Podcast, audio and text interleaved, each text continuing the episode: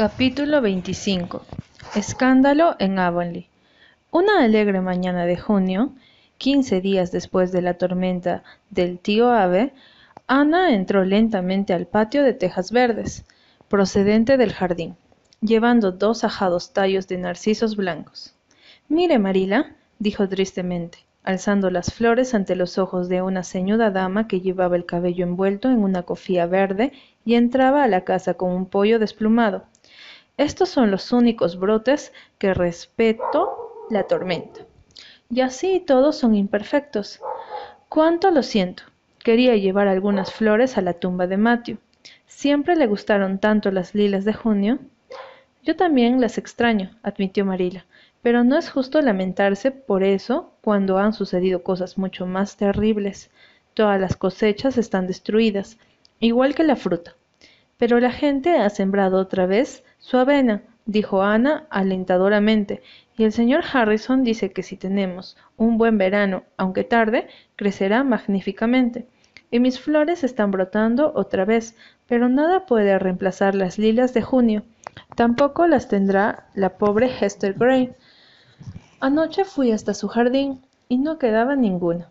Estoy segura de que las extrañará. No creo que esté bien que digas esas cosas, Ana. Realmente no lo creo, dijo Marila severamente. Hace treinta años que Hester Gray ha muerto y su alma está en el cielo. Espero. Sí, pero creo que aún ama y recuerda su jardín, dijo Ana. Estoy segura de que no importa cuántos años lleve viviendo en el cielo. Me gustará mirar y ver que alguien pone flores en mi tumba.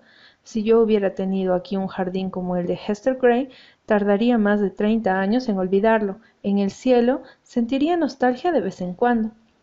Bueno, no dejes que los mellizos te oigan hablar así, fue la endeble protesta de Marila mientras entraba el pollo a la casa. Ana prendió los narcisos entre sus cabellos y se detuvo un rato a gozar de la gloria de junio antes de comenzar a atender sus tareas del sábado por la mañana. El mundo volvía a surgir maravilloso. La madre naturaleza ponía todos sus esfuerzos en la tarea de restaurar los daños ocasionados por la tormenta, y aunque a veces no tenía éxito, en general realizaba maravillas. Hoy me gustaría poder haraganear todo el día, dijo Ana a un pajarillo que cantaba y se mecía sobre una rama de sauce. Pero una maestra de escuela que también estaba educando a un par de mellizos no puede darse el lujo de holgazanear, pajarito. Oh, Qué dulce es tu canto, pajarito. Estás haciendo vibrar mi corazón con una canción mucho mejor que la que podría cantar yo. Pero, ¿quién viene? Un coche venía sacudiéndose por el sendero. Llevaba dos personas sentadas delante y un gran baúl detrás. Cuando estuvo más cerca, Ana reconoció al conductor, que resultó ser el hijo del jefe de la estación de Bright River, pero su compañera era una extranjera, una mujer que saltó ágilmente ante la puerta casi antes de que el caballo se detuviera. Era una personita muy bonita, más cerca de los cincuenta que de los cuarenta años, pero de sonrojadas mejillas, brillantes ojos y cabellos negros, coronados por un magnífico sombrero lleno de flores y plumas. A pesar de haber viajado doce kilómetros por un camino sucio y polvoriento, este estaba tan limpio como si acabara de salir de la sombrerera. ¿Es aquí donde vive el señor James A. Harrison? preguntó prestamente. No, el señor Harrison vive más allá, respondió Ana completamente sorprendida. Bueno, ya me parecía que este lugar estaba muy limpio, demasiado limpio para que viviera James A. A no ser que haya cambiado mucho desde que no lo veo, gorgojeó la pequeña dama. ¿Es verdad que James A. va a casarse con una mujer de este pueblo? No, oh, no, gritó Ana, ruborizándose tan culpablemente que la dama lo miró con curiosidad, como si medio sospechara sus designios matrimoniales respecto al señor Harrison. Pero lo vio en un periódico de la isla, insistió la bella desconocida. Una amiga me envió una copia con la noticia recuadrada. Las amigas siempre están prontas para hacer esas cosas. El nombre de James A. estaba escrito bajo el de un nuevo ciudadano. Oh, esa nota fue solo una broma, murmuró Ana. El señor Harrison no tiene intenciones de casarse con nadie. Puedo asegurárselo. Me alegra mucho oírlo, dijo la rosada dama volviéndose ágilmente a su sitio en el coche, porque resulta que ya está casado. Yo soy su esposa. Oh, puede sorprenderse. Supongo que se las debe haber estado dando de solterón y que habrá roto corazones a diestro y siniestro. Bueno, bueno. James A. señaló a través de los campos hacia la gran Casa Blanca. tu juego ha terminado. Aquí estoy yo, aunque no me hubiese molestado en venir de no haber pensado que andabas en algún enredo. Supongo, dijo dirigiéndose a Ana, que la catorra sigue tan indecente como siempre. Su cotorra está muerta, creo, murmuró la pobre Ana, quien en ese momento no estaba segura ni de su propio nombre. ¿Muerta? Todo irá bien entonces, gritó la dama jubilosamente. Puedo manejar a James A. si la cotorra está fuera de juego. Con un grito siguió gozosa su viaje, y Ana voló hacia la puerta de la cocina en busca de Marila. Ana, ¿quién era esa mujer? Marila, dijo Ana solemnemente, pero con ojos que le bailaban. ¿Parezco loca? No más que de costumbre, respondió Marila sin intención de ser irónica. Bueno, entonces, ¿le parece que estoy despierta? Ana, ¿qué tonterías estás diciendo? Te he preguntado quién era esa mujer. Marila, si no estoy loca ni dormida, tiene que ser real. De cualquier modo no puedo haber imaginado un sombrero como ese. Dice que es la esposa del señor Harrison. Le llegó el turno de sorprenderse a Marila. ¿Su esposa? Ana Shirley. Entonces, ¿por qué ha estado pasando por soltero? En realidad no creo que lo haya hecho, dijo Ana tratando de ser justa. Nunca dijo que no fuera casado. La gente simplemente lo dio por sentado. Oh, Marila, ¿qué dirá de esto la señora Lyne? Y esa misma tarde supieron que tenía que decir la señora Lyne cuando ésta fue a visitarlas. La señora Lyne no estaba sorprendida. La señora Lyne siempre había esperado algo por el estilo. La señora Lyne siempre supo que había algo raro en el señor Harrison. Pensar que abandonó a su esposa, dijo indignada. Parece algo que uno lee que sucede en los Estados Unidos, pero que una cosa así ocurre en Avonlea. Pero nosotras no sabemos si él abandonó, protestó Ana decidida a creer inocente a su amigo hasta que quedara demostrada su culpabilidad. No, no nos consta cómo sucedieron las cosas. Bueno, lo sabremos pronto. Me voy enseguida para allá, dijo la señora Lyne, que nunca había sabido que existía en el diccionario la palabra delicadeza. Se supone que yo no sé nada de su llegada, y el señor Harrison tenía que traerme a Carmody una medicina para Thomas, de modo que será una buena excusa. Descubriré toda la historia, y vendré a contársela en mi camino de regreso. La señora Lyne se precipitaba hacia lo que Ana nunca se hubiera atrevido. Por nada del mundo habría ido a casa del señor Harrison, pero tenía su propio y natural caudal de curiosidad, y se sentía secretamente contenta de que la señora Lyne fuera a desentrañar el misterio. Ella y Marila aguantaban llenas de ansiedad el regreso de la buena señora, pero esperaron en vano. La señora Lyne no volvió a Tejas Verdes esa noche. Davy, al regresar de casa de los Bowter, explicó la razón. Encontré a la señora Lyne y a una mujer extraña en la hondonada, dijo, y había que verlas hablar al mismo tiempo. La señora Lyne me dijo que te dijera que sentía mucho que fuera tan tarde para venir esta noche. Ana, tengo mucha hambre. Tomamos el té a las cuatro y creo que la señora Bowter es realmente tacaña. No nos dio dulces ni torta. Y hasta el pan fue escaso. Davy, cuando se va de visita no hay que criticar lo que se nos da de comer dijo Ana solemnemente. Es de muy mala educación. Muy bien, solo lo pensaré, dijo Davy alegremente. Dale algo de comer a un pobre hombre, Ana. Ana miró a Marila, quien le había seguido a la despensa y cerrado la puerta cuidadosamente. Puedes ponerte un poco de dulce en el pan, Ana. Sé cómo sirves el té en casa de los Bowter. Davy recibió su rebanada de pan con dulce con un suspiro. Este es un mundo de desilusiones, después de todo afirmó. Milty tiene una gata que sufre ataques. Desde hace tres semanas tiene uno todos los días. Milty dice que son muy divertidos. Yo fui hoy a propósito para verla, pero la desconsiderada no tuvo ninguno, y se mantuvo completamente saludable aunque Milty y yo la rodeamos toda la tarde. Pero no importa. David se iluminó a medida de que comía el pan con dulce. Quizá pueda verla algún otro día. No es probable que haya dejado de tenerlos de improviso, si ya estaba acostumbrada a ellos, ¿no es cierto? Este dulce es bárbaramente rico. Para David no había penas que el dulce de ciruela no pudiera curar. El domingo llovió tanto que no hubo chismes, pero el lunes todos tenían ya alguna versión del caso Harrison.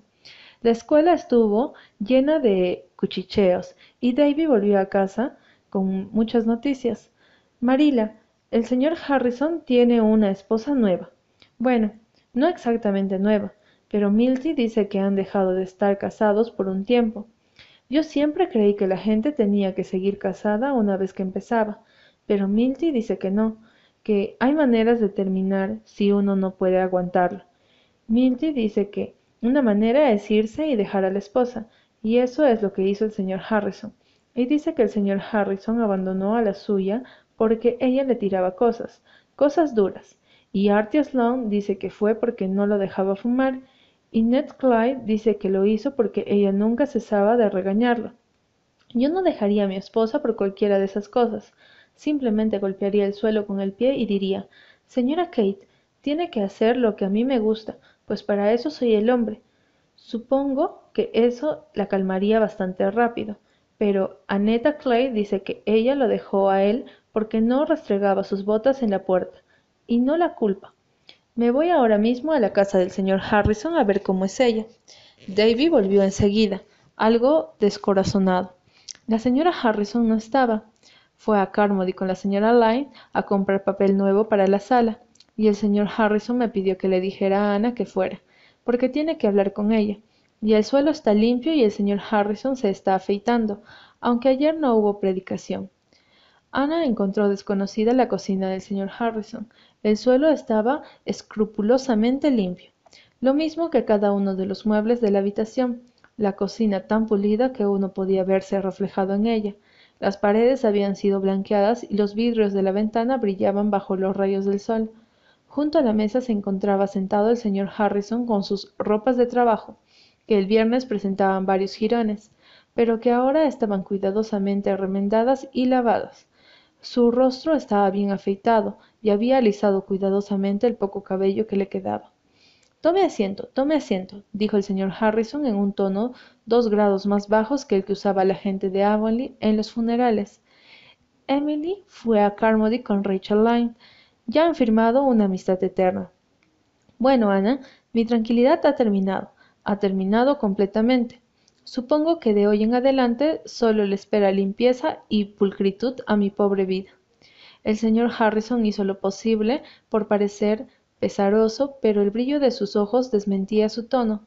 Señor Harrison, usted se alegra de que haya vuelto su esposa, exclamó Ana sacudiendo su dedo ante él. No necesita disimular que no es así, porque puedo verlo perfectamente. El señor Harrison cedió con una tímida sonrisa.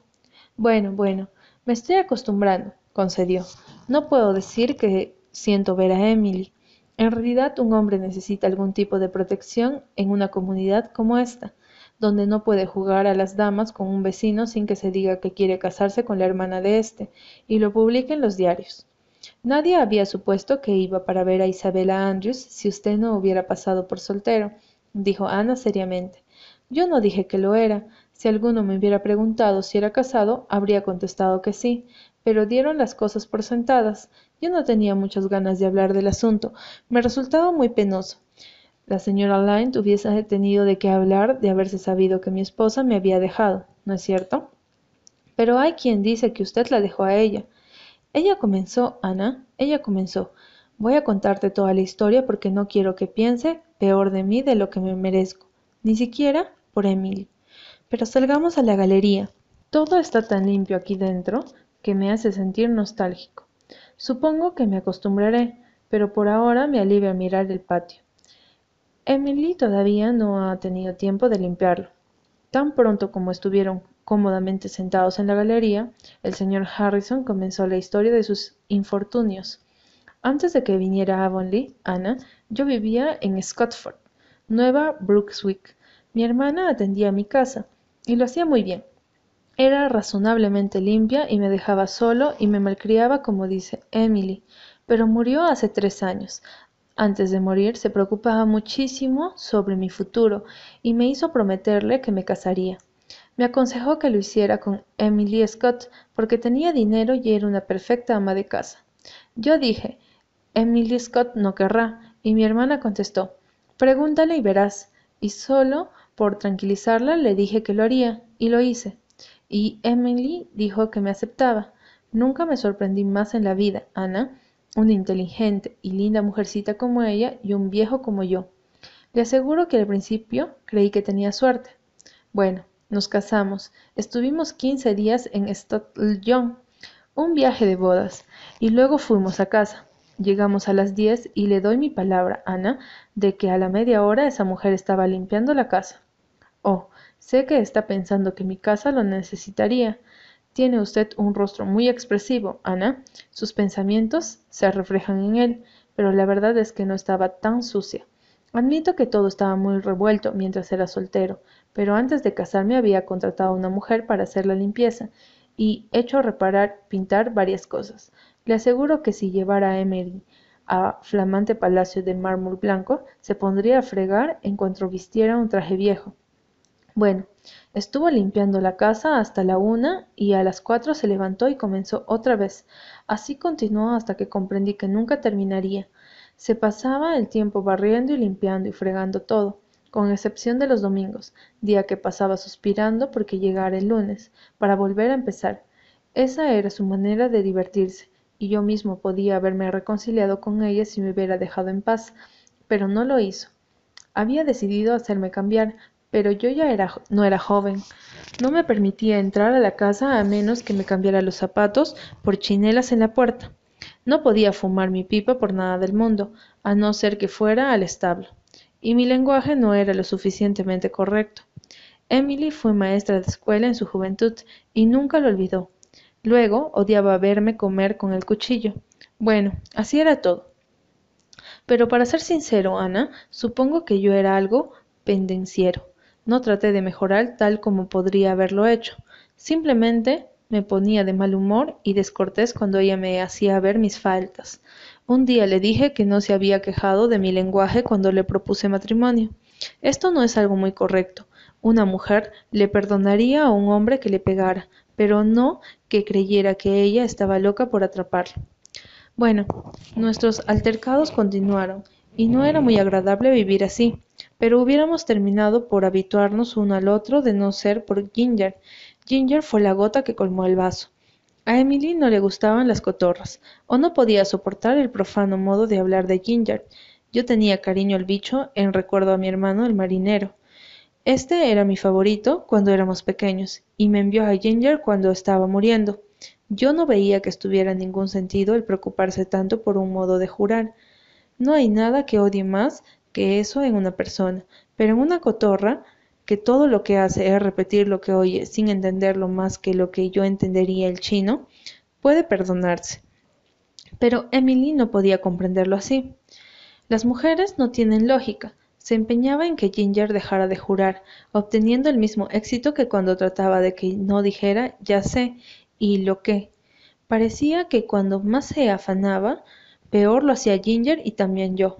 Bueno, Así continuaron las cosas, irritándose cada vez más hasta que llegó la culminación. Emily invitó a tomar el té a nuestro ministro y a su esposa, y otro ministro con su esposa que estaban visitándolos. Prometí poner a Ginger en su lugar seguro donde nadie pudiera oírla. Emily no tocaba su jaula ni con una vara de tres metros de largo, y yo tenía intenciones de hacerlo, porque no quería que los ministros oyeran cosas inconvenientes en mi casa. Pero me olvidé Emily me enloqueció con sus comentarios sobre cuellos limpios y lenguaje, y ni me acordé del pobre pájaro hasta que nos sentamos a tomar el té.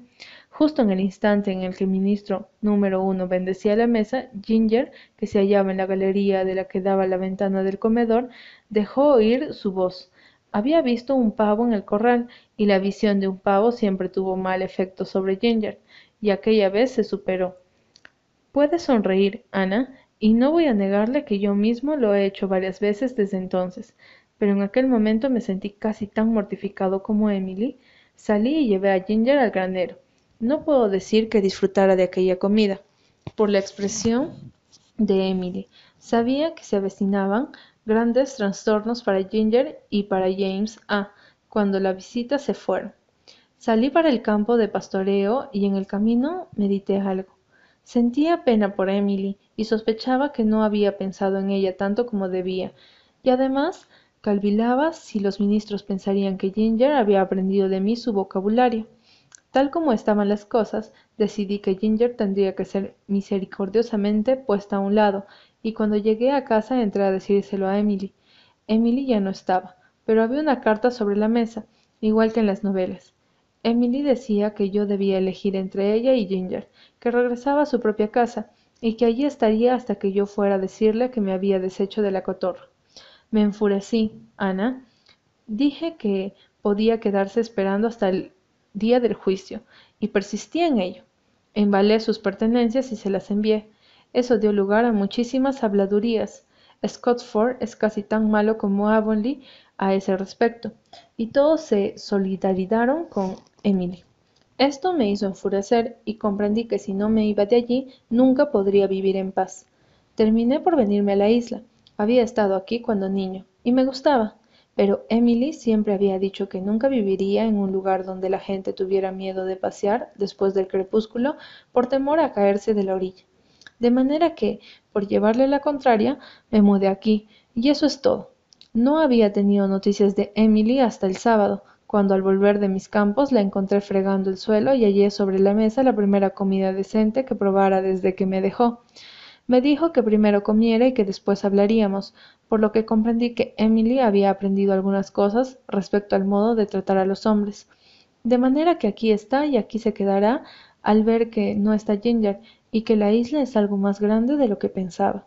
Allí llega con la señora Lyne. No, no, no, no se vaya. Ana, quédese y conozca a Emily. Ya se vieron el sábado. Emily quería saber quién era la linda joven de cabellos rojos de la casa vecina. La señora Harrison dio a Ana una radiante bienvenida e insistió en que se quedara a tomar el té. James A. me la ha estado contando todo sobre usted y lo buena que había sido al hacerle tortas y otras cosas. Quiero hacer amistad con todos, mis nuevos vecinos, lo antes posible. La señora Lyne es una mujer encantadora, ¿no es cierto? Muy amable.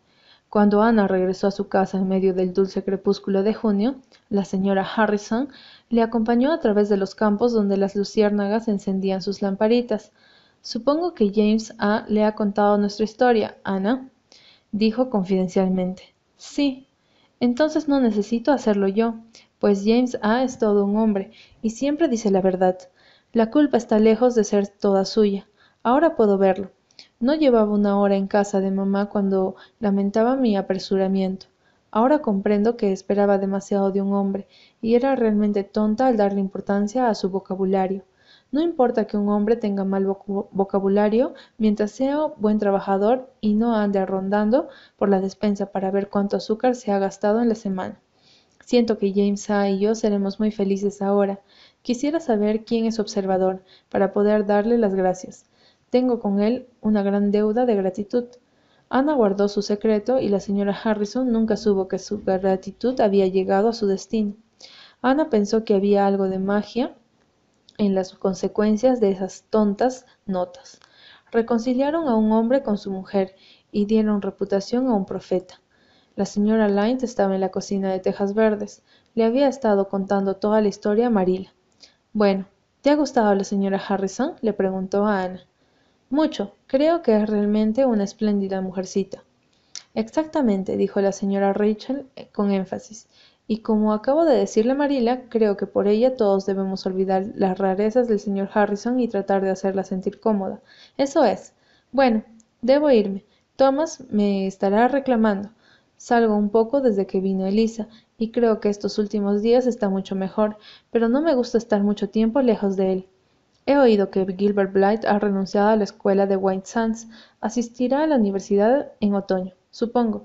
La señora Rachel observó a Ana pero ésta se hallaba inclinada sobre Davy, quien se había amodorrado en el sillón, y nada podía leerse en su rostro.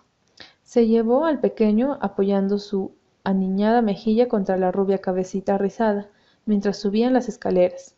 Davy le rodeó el cuello con un brazo y le dio un caluroso abrazo y un pegajoso beso. Eres muy buena, Ana. Milty Boulter escribió hoy en su pizarra y se lo enseñó a Jenny Sloan. La rosa es roja, la violeta azul, la miel es dulce, y también lo eres tú, y eso expresa mis sentimientos hacia ti, Ana. Capítulo 26. El recodo del camino. Thomas Lyme dejó este mundo tan quieta y recatadamente como viniera. Su esposa fue una enfermera tierna, paciente e incansable. En otros tiempos, cuando su pequeño y entonces saludable Thomas la provocara con su lentitud o docilidad. Rachel había sido un poco dura, pero cuando enfermó no hubo voz más que queda. Mano más suave, vigilia más voluntaria.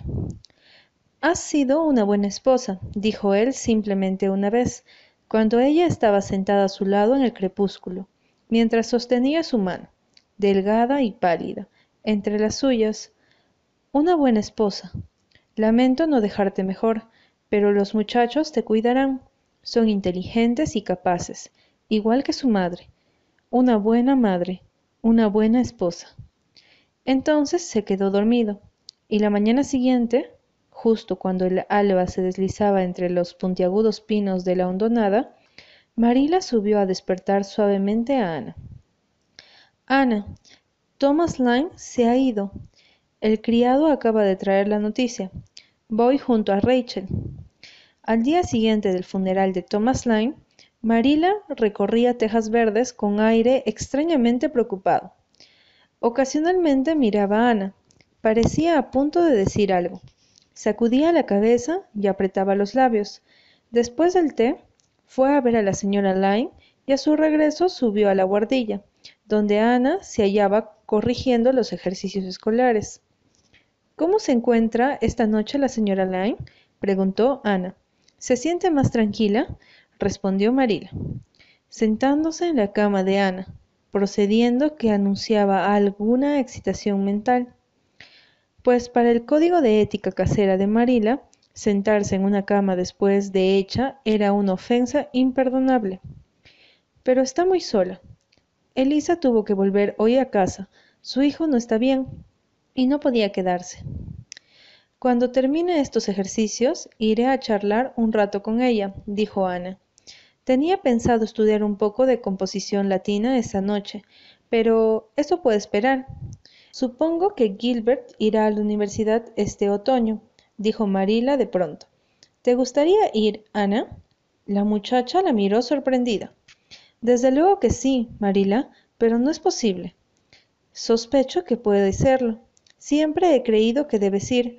Nunca me sentí contenta de que abandonaras todo por mí. Pero, Marila, si nunca he lamentado quedarme aquí, he sido tan feliz. Oh, estos últimos dos años han sido deliciosos.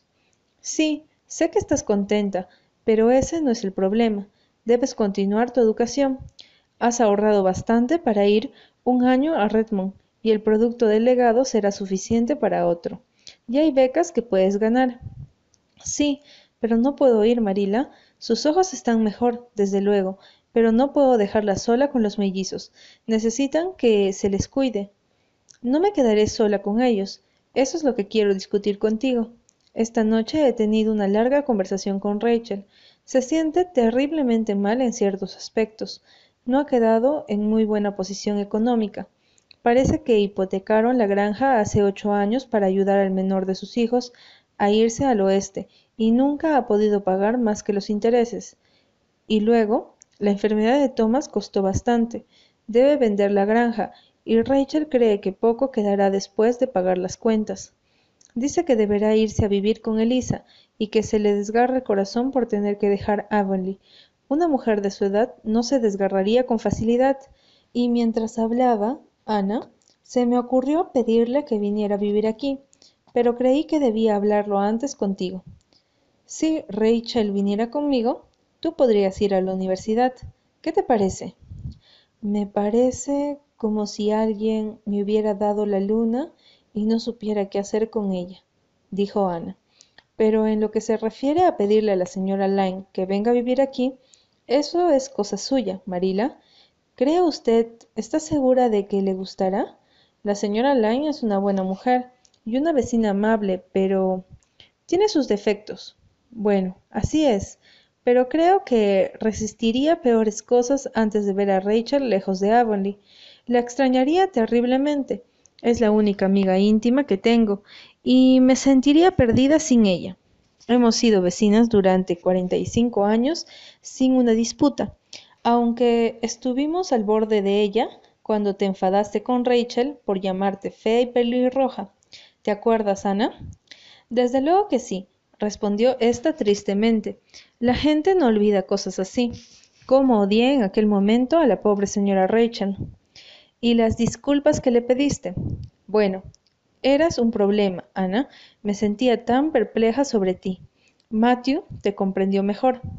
Matthew comprendía todo, dijo Ana suavemente como siempre lo hacía al hablar de él.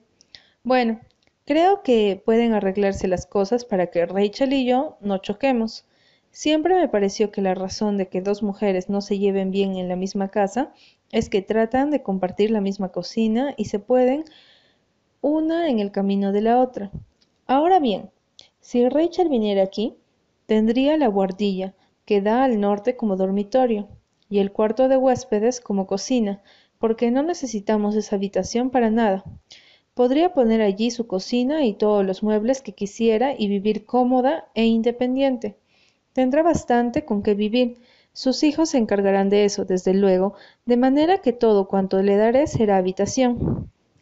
Sí, Ana, en lo que a mí respecta, me gusta. Entonces pregúnteselo, dijo Ana con, con presteza. Yo también me entristecería si la señora Lyne se fuera. Y si viene, continuó Marila, puedes ir a clase.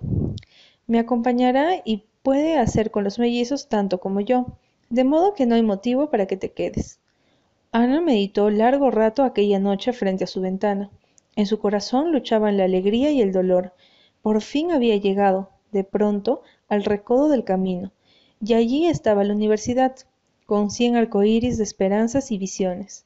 Pero Ana comprendió también que si seguía ese camino, debía dejar atrás muchas cosas dulces, todos los pequeños deberes e intereses que se le hicieran tan queridos en los últimos dos años, y que elevara la belleza y delicia gracias al entusiasmo que entre ellos pusiera. Debía abandonar su escuela y amaba a cada uno de sus discípulos, hasta a los tontos y malos. El solo pensar en Paul Irving la hacía cavilar si Redmond valía la pena después de todo. Durante estos últimos dos años he echado raicitas, le dijo Ana a la luna, y cuando las arranqué me dolería un poco. Pero es mejor irse y, como dice Marila, no existe razón para no hacerlo. Debo sacar a la luz otra vez mis ambiciones. Ana envió su renuncia al día siguiente, y la señora Rachel, tras una sincera conversación con Marila, aceptó vivir en Tejas Verdes. Sin embargo, eligió permanecer en su casa durante el verano. La granja no había de venderse hasta el otoño, y debía arreglar unas cuantas cosas antes. Nunca había pensado en vivir tan lejos del camino, suspiró para sí la señora Rachel, pero en realidad Tejas Verdes no parece tan alejado del mundo como antes. Ana acompaña mucho y los mellizos animan el ambiente. Y por otra parte sería capaz de vivir en el fondo de un pozo antes de dejar Avonlea. Estas dos decisiones, al apartirse, contrarrestaron las murmuraciones creadas por la llegada de la señora Harrison. Muchos vacilaron ante la decisión de Marila de pedir a Rachel que la acompañara. Se opinó que no podrían vivir juntas. Ambas eran demasiado amigas de hacer su voluntad, y se hicieron terribles predicciones, ninguna de las cuales turbó a las partes en cuestión. Habían llegado a una mutua y clara comprensión de sus respectivos derechos y deberes en el nuevo acuerdo, y tenían intención de soportarse. Yo no me meteré con usted ni usted conmigo, dijo la señora Rachel con decisión, y en lo que respecta a los mellizos haré con gusto cuanto pueda por ellos. Eso sí, no me haré cargo de dar respuesta a las preguntas de Davy. Eso es. No soy una enciclopedia ambulante. En eso echaremos de menos a Ana. Algunas veces las respuestas de ella son tan estrafalarias como las preguntas de Davy, respondió secamente Marila. No cabe duda de que los mellizos le echarán de menos, pero su futuro no puede ser sacrificado al ansia de saber de Davy. Cuando haga preguntas que no pueda contestar, Le diré que a los niños debe vérselos, pero no oírselos. Así me educaron a mí, y creo que es un método tan bueno como los modernos. Bueno, los métodos de Ana parecen haber dado bastante resultado con Davy, dijo la señora Rachel sonriendo. Es un carácter reformado. Eso es. No es malo, concedió Marila. Nunca esperé encariñarme tanto con estos niños. David tiene una forma de hacerse querer, y Dora es una niña encantadora, aunque es un poco, bueno, un poco aburrida. Exactamente, completó la señora Rachel, como un libro con todas las páginas iguales. Eso es. Dora será una mujer buena y digna de confianza, pero nunca se saldrá de las líneas. Bueno, es una comodidad tener gente así alrededor, aunque no sea tan interesante como las demás. Gilbert Blythe fue probablemente la única persona que se sintió alegre ante la renuncia de Ana. Los alumnos de esta lo consideraron como una catástrofe. Annetta Bell llegó histérica a su casa. Anthony Pye dio vía libre a sus sentimientos en dos riñas innecesarias con otros compañeros. Barbara Shaw lloró toda la noche. Paul Irving dijo desafiante a su abuela que no esperara que comiera potaje por una semana. No puedo hacerlo, abuela, dijo. En realidad, no sé si podré comer cosa alguna. Siento un horrible nudo en la garganta. Hubiera llorado de regreso de la escuela si James Dunn no hubiera estado mirándome. Creo que lloraré después de acostarme. Mañana no se me notará en los ojos, ¿no es cierto? Será un gran alivio. Pero de todos modos, no puedo comer potaje. Necesitaré toda mi fuerza de voluntad para resistir esto, abuelita, y no me quedará nada para la lucha contra el potaje. Oh, abuelita, no sabes qué hermosa maestra se va. Milty Boulter apuesta a que Jane Andrews se hará cargo del colegio. Supongo que ella es muy buena, pero sé que no comprenderá las cosas como la señorita Shirley. También Diana consideró las cosas de modo pesimista. Estaré terriblemente sola el próximo invierno, se quejó un atardecer, cuando la luz de la luna entraba entre las ramas del cerezo y llenaba la habitación de Ana con una radiación suave que rodeaba a las muchachas mientras hablaban. Ana en su mecedora baja, junto a la ventana, Diana sentada a la tuerca sobre la cama. Tú y Gilbert se habrán ido y los Island también. Llamaron al señor Island en Charlottetown y desde luego que aceptará. Es terrible. Supongo que el cargo quedará vacante todo el invierno y deberemos soportar una larga lista de candidatos, la mitad de los cuales de nada servirá. Espero que no llamen al señor Baxter de East Grafton, dijo Ana decidida. Quiere esta parroquia, pero dice unos sermones tan lúgubres. El señor Bell Dice que es un ministro de la vieja escuela, pero la señora Lyne insiste en que lo único que tiene es indigestión. Parece que su mujer no es muy buena cocinera, y la señora Lyne dice que cuando un hombre debe comer pan duro dos semanas de cada tres, su teología tiene muchas probabilidades de fallar por algún lado. La señora Island lamenta mucho irse. Dice que todos han sido muy gentiles con ella desde que llegó aquí como recién casada y que siente como si abandonara amigos de toda la vida. Además, aquí queda la tumba del bebé. Dice que no sabe cómo podrá irse y dejarla. Era tan pequeño, solo tenía tres meses, y dice que teme que éste eche de menos a su madre, aunque por nada del mundo se lo dirá a su marido. Dice que casi todas las noches ha ido al camposanto a contarle una canción de cuna. Me lo contó ayer, mientras yo estaba colocando rosas silvestres en la, tumba de Matthew. Le prometí que mientras estuviera en Avonlea pondría flores en la tumba del bebé y que cuando me fuera estaba segura de que yo lo haría, finalizó Diana. Desde luego que sí, y las pondré en tu nombre, en la tumba de Matthew. Oh, gracias. Tenía pensado pedírtelo, y también en la de la pequeña Hester Gray. Por favor, no te olvides de ella. ¿Sabes? He pensado y soñado tanto con Hester Gray que se me ha hecho extrañamente real.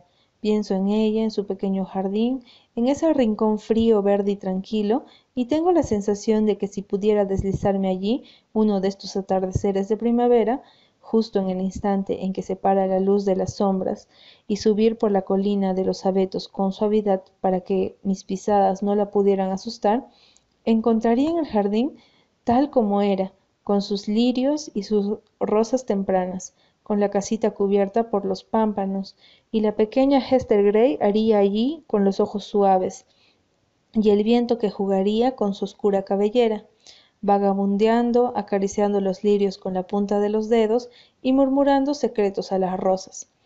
Y estaría tan, tan suavemente y extendiendo los brazos, le diría, pequeña Hester Gray, ¿me dejas ser tu compañera de juegos, ya que amo también las rosas?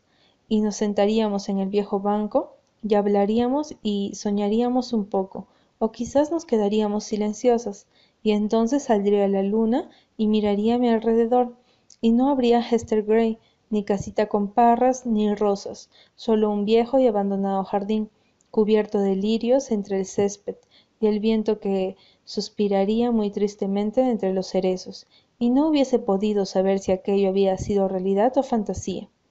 Diana se estiró y se apoyó contra la cabecera de la cama, cuando un compañero de crepúsculo dice cosas tan raras.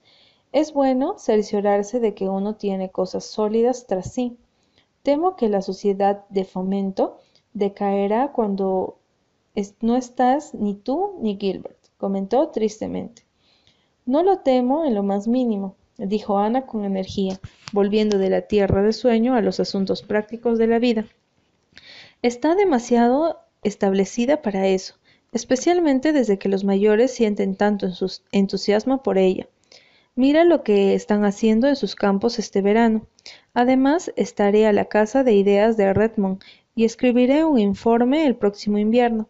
No tengas una visión tan trágica de la vida, Diana, y no eches a perder mi instante de felicidad. Ya tendré bastante tristeza a la hora de partir. Tienes razón, para estar contenta, vas a la universidad y lo pasarás bien haciendo montones de nuevos amigos. Espero hacer nuevas amistades, dijo Ana pensativa. La posibilidad de conocer nuevos amigos ayuda a hacer más fascinante la vida, pero no importa cuántos nuevos amigos haga, nunca me serán más queridos que los viejos, especialmente no más que una muchacha de ojos negros y hoyuelos. ¿Adivinas quién es, Diana? Pero habrá tantas muchachas inteligentes en Redmond, suspiró ésta, y yo solo soy una estúpida campesina que dice ya sé algunas veces, aunque sea razonar cuando me detengo a pensar. Bueno, estos dos últimos años han sido demasiado hermosos para durar. Sé de alguien que está contento de que vayas a Redmond, Ana.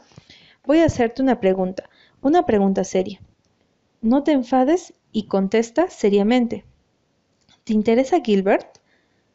Mucho, como amigo, y nada en el sentido que tú piensas, respondió Ana con calma y sinceridad, pensando para sí que contestaba francamente. Diana suspiró.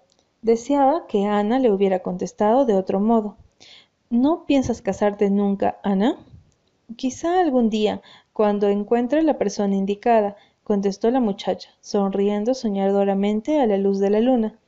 Pero, ¿cómo estarás segura? Oh, lo sabré. Algo me lo dirá. Tú sabes cómo es mi ideal, Diana. Pero los ideales de la gente cambian algunas veces. El mío no, y no podría importarme un hombre que no lo llenara. Y si nunca lo encuentras, entonces moriré solterona, fue la alegre respuesta. Creo que no es la peor de las muertes. Oh, supongo que el morir será bastante fácil. Es el vivir como solterona lo que no me atrae, dijo Diana, sin intención humorística, aunque no me preocuparía mucho ser una solterona si pudiera hacerlo como la señorita Lavender, pero nunca podré. Cuando llegue a los cuarenta y cinco, seré terriblemente gorda, y mientras que en una solterona delgada puede haber algo romántico. No hay esperanzas para una gorda. ¿Sabes que Nelson Atkins se declaró a Ruby Gillis hace tres semanas? Ruby me lo contó todo. Dice que nunca tuvo intención alguna de aceptarle, porque quien se casará con él debía ir a vivir con sus padres, pero le hizo una declaración tan hermosa y romántica que la convenció. Mas no quería apresurarse. Le pidió una semana para considerarlo. Dos días más tarde, cuando fue al círculo de la costura con su madre, vio allí un libro llamado La Guía Completa de las Buenas Costumbres. Ruby dice que no puede describir sus sentimientos desde que en una sección llamada La conducta durante el noviazgo y el casamiento Encontró, palabra por palabra, la declaración que le hiciera Nelson. En cuanto regresó a casa, le escribió una negativa muy cruel. Dice que desde entonces los padres del muchacho se turnan para vigilarle. No vaya a ser que se tire al río. Pero Ruby dice que no deben asustarse, pues en la conducta durante el noviazgo y el casamiento dice cómo debe comportarse un amante rechazado y no dice nada sobre ahogarse. Y dice que Bilbur Blair está bebiendo los vientos por ello, pero que no le hace caso. Ana hizo un movimiento impaciente. Oh, me disgusta decirlo, parece tan desleal, pero ahora no me gusta Ruby Gillis. Me gustaba cuando fuimos a la Academia de la Reina, aunque no tanto como tú y Jane, desde luego. Pero este último año en Carmody parece tan distinta, tan, tan... Ya sé, asintió Diana, es que el Gillis le está saliendo a flor de piel. No puede evitarlo. La señora Lyne dice que las de esa familia no pueden olvidar a los hombres. Ruby no habla más que de chicos, de los cumplidos que le hacen y cuán locos están por ella en Carmody. Y lo raro es que es verdad, admitió algo resentida Diana. Anoche, cuando me encontré con ella en la tienda del señor Blair, me murmuró que acababa de hacer una conquista. No le pregunté quién era, porque lo estaba deseando. Bueno, supongo que eso es lo que a Ruby ha querido siempre. ¿Recuerdas cuando era niña?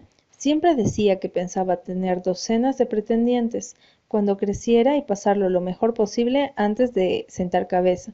Es tan distinta de Jane. Esta sí que es una muchacha sensata, agradable y digna.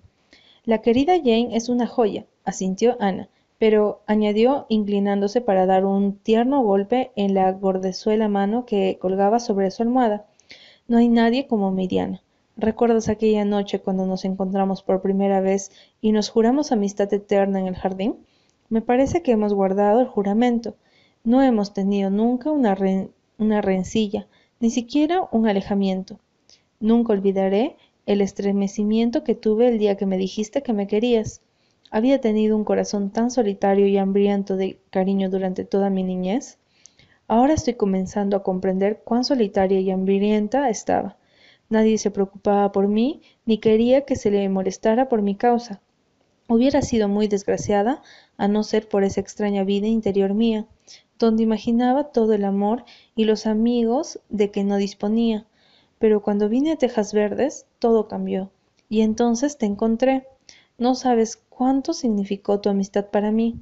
Quiero agradecerte en este momento todo el cariño sincero que me has dado siempre y siempre te lo daré. Soy Diana. Nunca querré a nadie, a ninguna muchacha, ni la mitad de lo que te quiero a ti, y si me caso alguna vez y tengo una hija, la llamaré Ana.